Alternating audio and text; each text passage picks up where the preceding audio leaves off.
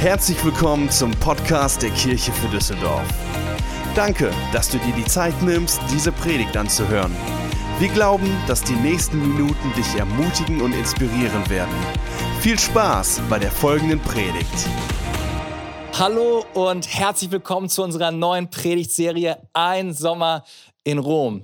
Wir haben uns Folgendes gedacht. Anstatt die Beine hochzulegen, Cocktails zu schlürfen und die Sonne am Horizont zu beobachten, werden wir diesen Sommer mal richtig Gas geben. Wir werden es tatsächlich wagen, in unseren Gottesdiensten während der Sommerzeit über den Römerbrief zu sprechen. Jawohl, du hast richtig gehört. Wir wagen uns tatsächlich an das Schwergewicht im Neuen Testament an und werden die nächsten sechs Wochen mit dem Titel einen Sommer in Rom den Römerbrief studieren. Damit ihr die Predigtserie so gut wie möglich mitverfolgen könnt, haben wir euch diese Woche äh, das Booklet zugeschickt, ein Handbuch zugeschickt. Solltest du es nicht erhalten haben, dann kannst du gerne auf unsere Homepage gehen und dir das Booklet einmal runterladen. Und in diesem Booklet, in dem Handbuch findest du die Möglichkeit, oder hast du die Möglichkeit, die Notizen zur Predigt zu machen Du kannst anhand von einem Bibelleseplan den Römerbrief durchlesen und bist vorbereitet für die nächsten Predigten, die kommen. Dort sind einige Tipps, wie du gut die Bibel lesen kannst. Dort sind Fragen zur weiteren Vertiefung,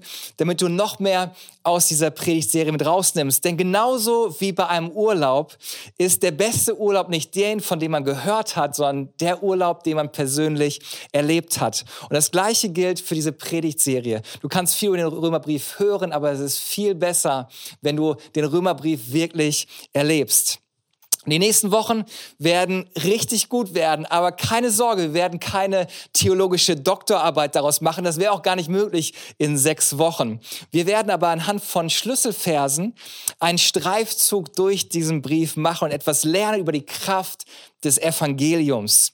Was es mit dem Begriff Evangelium auf sich hat, das werden wir heute herausfinden. Okay, ich hoffe, ihr seid bereit, dann starten wir los. Ich möchte anfangen mit zwei Versen aus dem ersten Kapitel. Und diese Verse sind die Grundlage für diese Predigtserie, aber auch gleichzeitig die Grundlage für den gesamten Römerbrief. Wir lesen Folgendes im Römerbrief Kapitel 1, die Verse 16 und 17.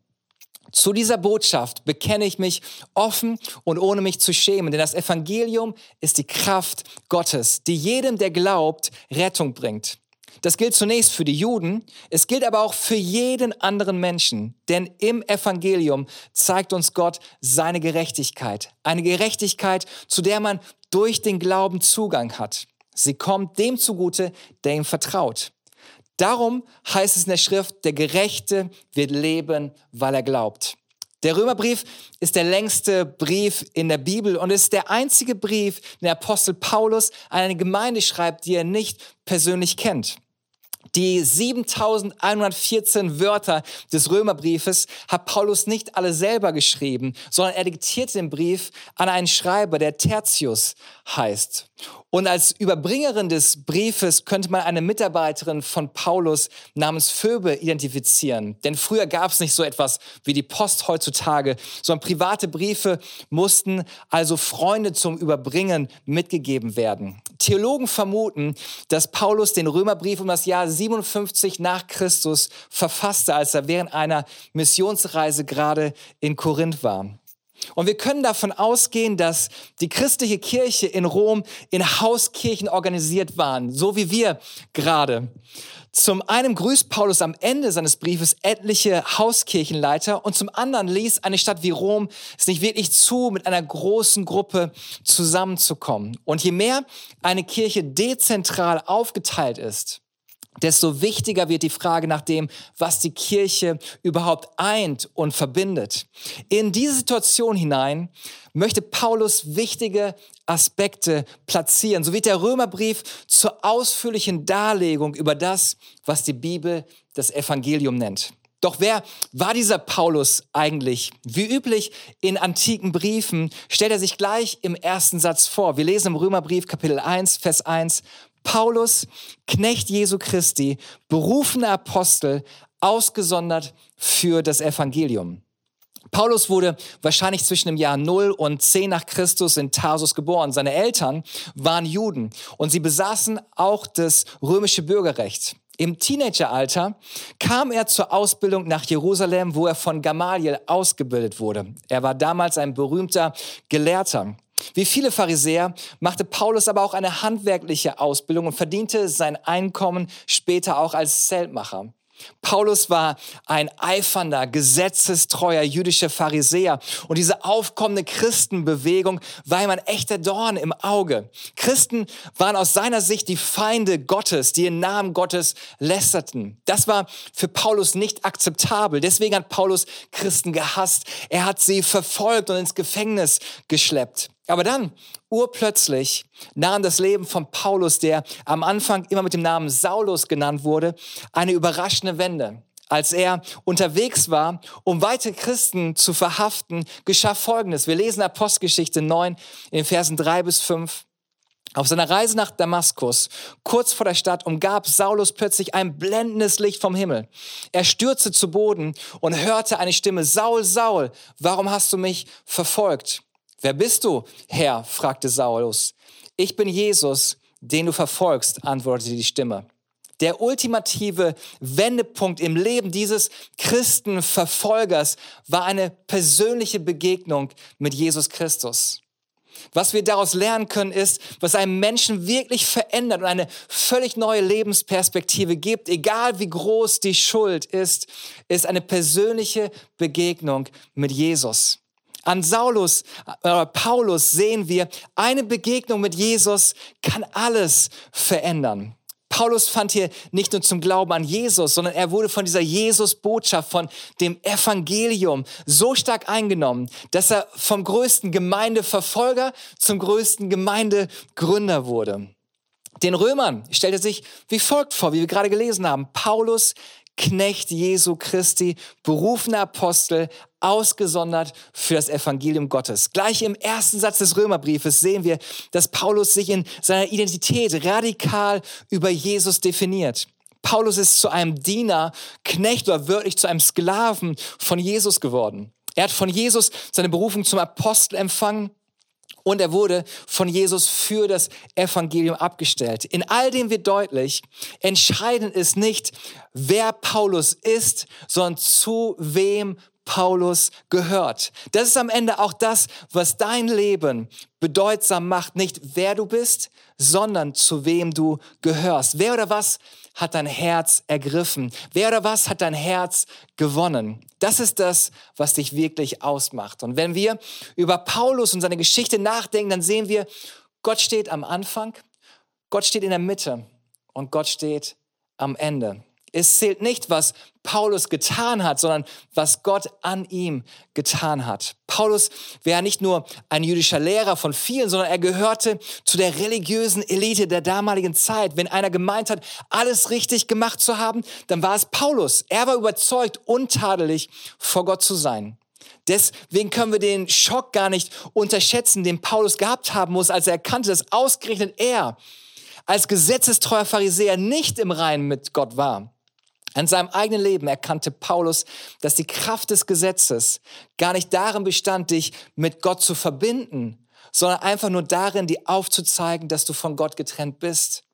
Das Gesetz machte ihn stolz und überheblich, aber das Evangelium machte ihn bescheiden und demütig. Wahrscheinlich gibt es kaum ein besseres Beispiel für die rettende, lebensverändernde Kraft des Evangeliums als das Beispiel von Paulus selbst. Er steht mit seinem Leben und mit seiner Persönlichkeit für die Botschaft, die er predigt. Und dieses Evangelium ist das Hauptthema des Römerbriefes. Wenn wir also fragen, worum geht es im Römerbrief? Es geht um Folgendes, um das Evangelium. Und über dieses Evangelium sagt Paulus das Folgende.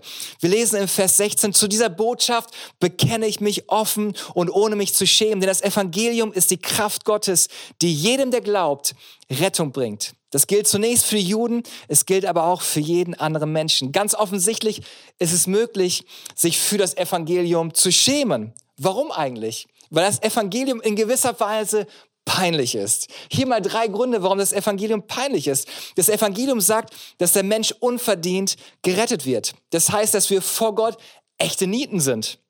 die nichts vorzuweisen haben. Und das ist für hochmoralisch, religiöse, gesetzestreue Menschen eine glatte Beleidigung, weil sie eigentlich meinen, alles richtig zu machen und sich Gottes Annahme zumindest ein bisschen verdient haben. Wir denken, ich bin eigentlich ein guter Mensch. Ich habe noch niemanden umgebracht, niemanden getötet.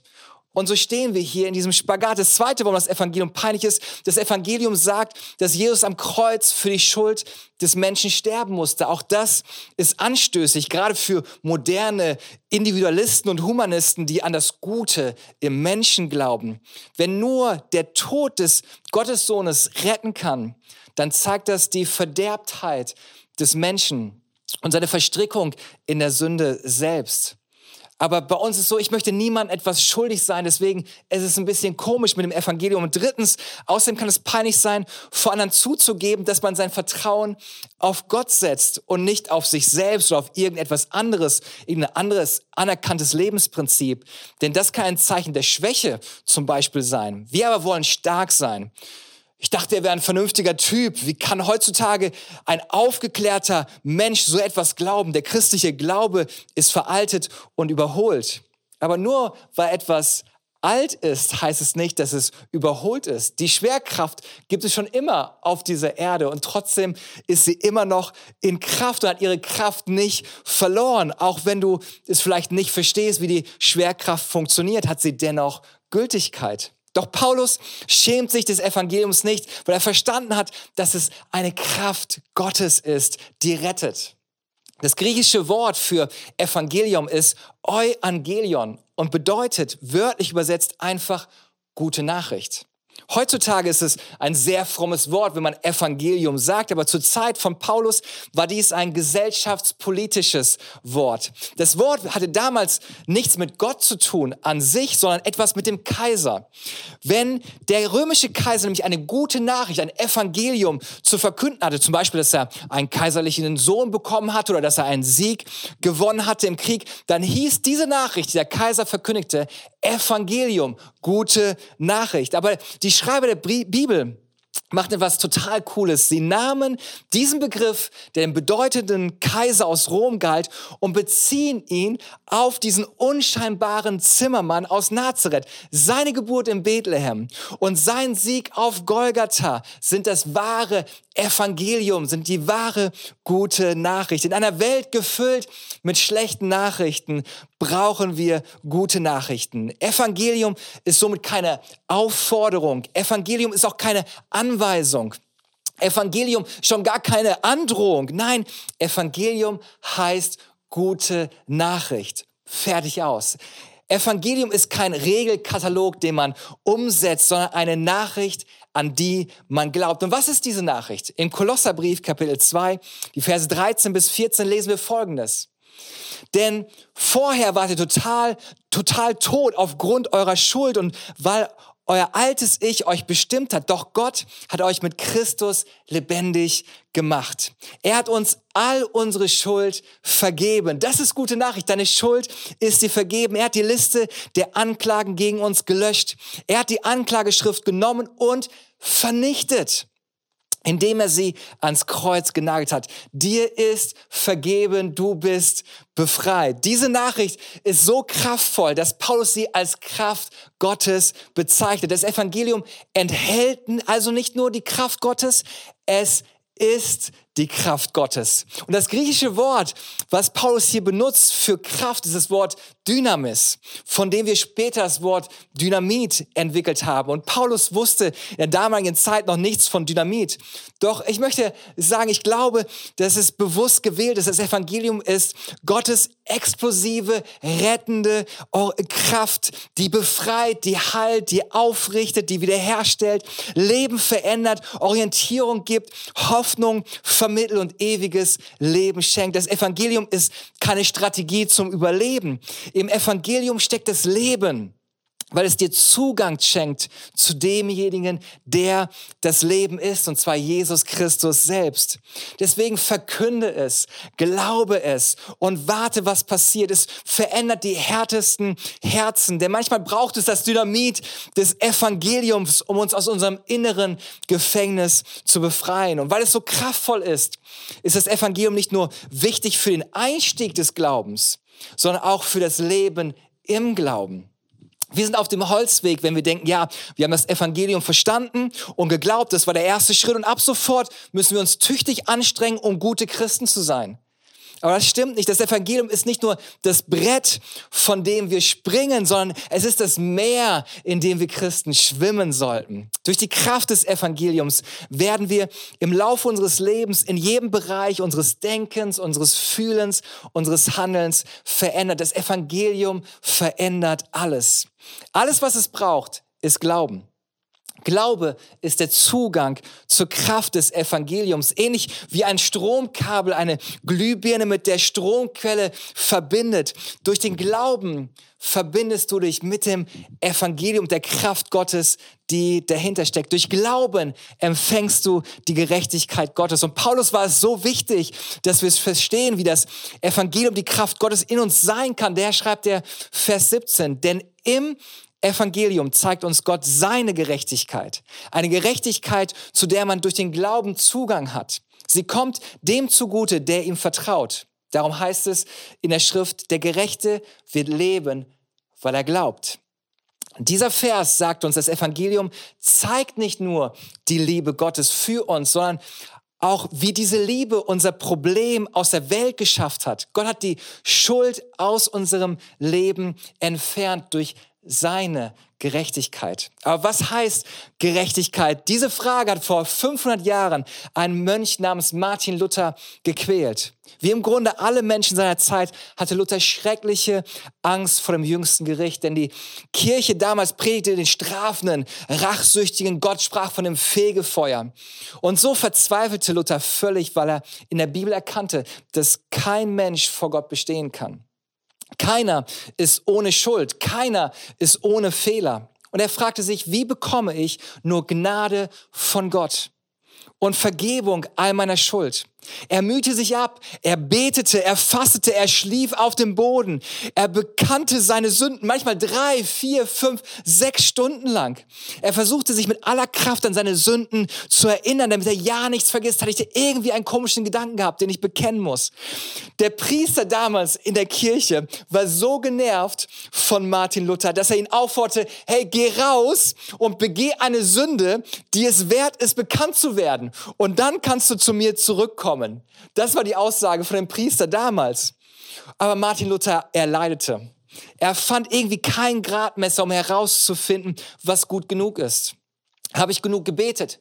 Habe ich genug gefastet? Habe ich genug Buße getan? In dieser Zeit ging Martin Luther 1544 nach Rom, um den Vatikan zu sehen. Und er besuchte die Heilige Stiege im Lateran. Dort gibt es die heiligen 28 Treppenstufen, von denen man ausgeht, dass Jesus sie betreten haben soll, als er vor Pontius Pilatus stand in Jerusalem.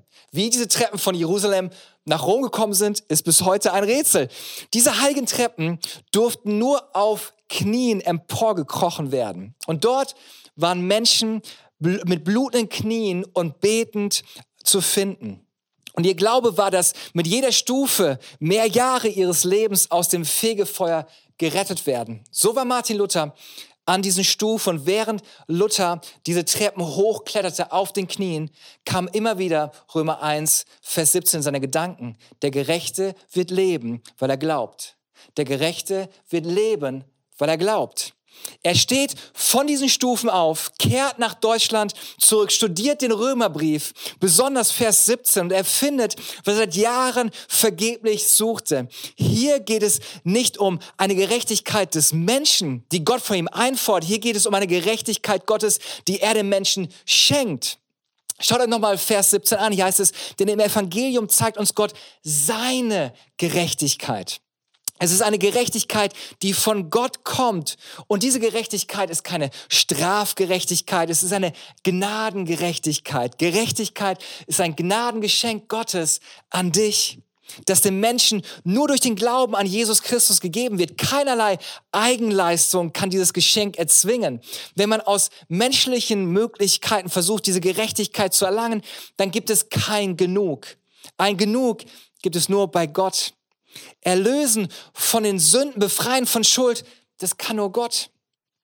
Nur Gott schenkt das Versprechen durch seine unverdiente Gnade jedem zu vergeben, der glaubt. Die Bibel drückt es wie folgt aus im Römerbrief Kapitel 3, die Verse 22 bis 24.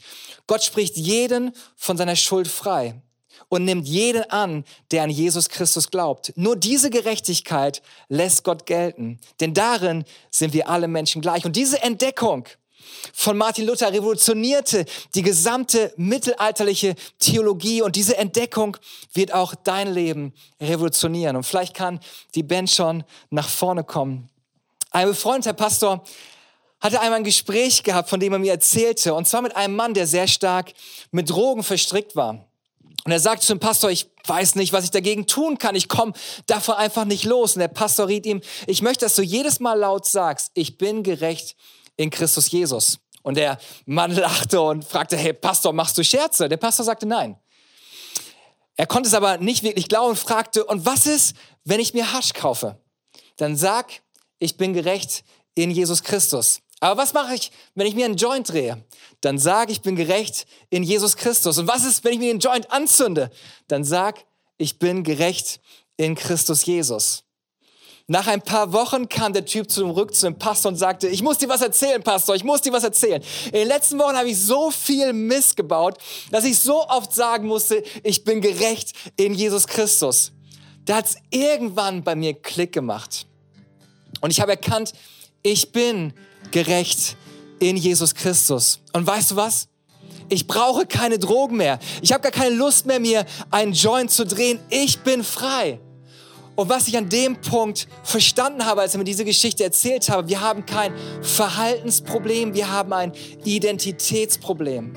Lass dein Verhalten nicht länger bestimmen, wer du bist. Denn deine Fehler werden dir versuchen zu sagen, wer du bist. Aber wenn du weißt, wer du bist in Jesus Christus, weißt du, was du zu tun hast. Also wenn dich jemand fragt, bist du Christ? Dann solltest du nicht sagen, ja, ich versuche es, ein guter Christ zu sein. Denn es geht nicht darum, was du tust, sondern wer du bist. Wenn du mich fragst, bist du Stefan? Dann werde ich nicht sagen, ja, ich versuche Stefan zu sein. Nein, ich bin Stefan. Und genauso gilt für dich, du bist gerecht in Jesus Christus. Im Evangelium bietet Gott dir an, was er von dir fordert, Gerechtigkeit.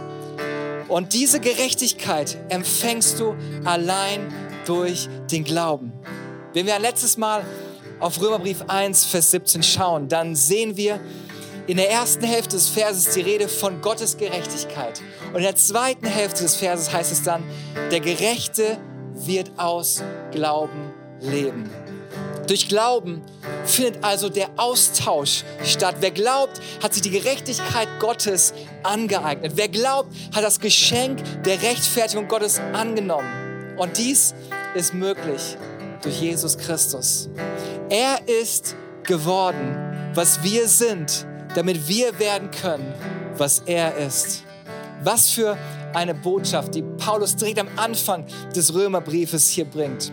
Paulus war zwar damals an die Christen, hat den Brief an die Christen in Rom geschrieben, aber ich glaube, seine Botschaft ist zeitlos. Und ich kann mir vorstellen, dass auch du, unabhängig von deinem Background, dir diese Frage stellst, wann habe ich endlich genug getan? Wann habe ich genug Regeln befolgt? Wann habe ich genug geleistet, damit Gott gnädig mit mir ist? Und ich möchte dir heute sagen, was dir das Evangelium, die gute Nachricht sagt. Du kannst niemals genug leisten. Du kannst nur annehmen, was Gott bereits für dich geleistet hat. Die Bibel drückt es wie folgt aus Apostelgeschichte 4, Vers 12. Nur Jesus kann dem Menschen Rettung bringen. Nichts und niemand sonst auf der ganzen Welt rettet. Das sind frohe Nachrichten. Das sind gute Nachrichten. Und heute hast du die Möglichkeit, Gottes Gerechtigkeit im Glauben für dein Leben anzunehmen. Egal, wo du dich gerade befindest, egal, wie dein Leben bisher aussah, egal, was du getan hast. Gott möchte dich retten und Gott möchte dir seine unendliche Gnade, Vergebung und Liebe schenken. Er möchte dir begegnen, dort, wo du bist. Und ich möchte dich heute einladen, dass du zurückkommst in die Arme deines himmlischen, liebenden Vaters der darauf wartet, nicht, dass du erst alles gut machst, sondern alles, was du zu tun musst, ist im Glauben zu ihm zu kommen.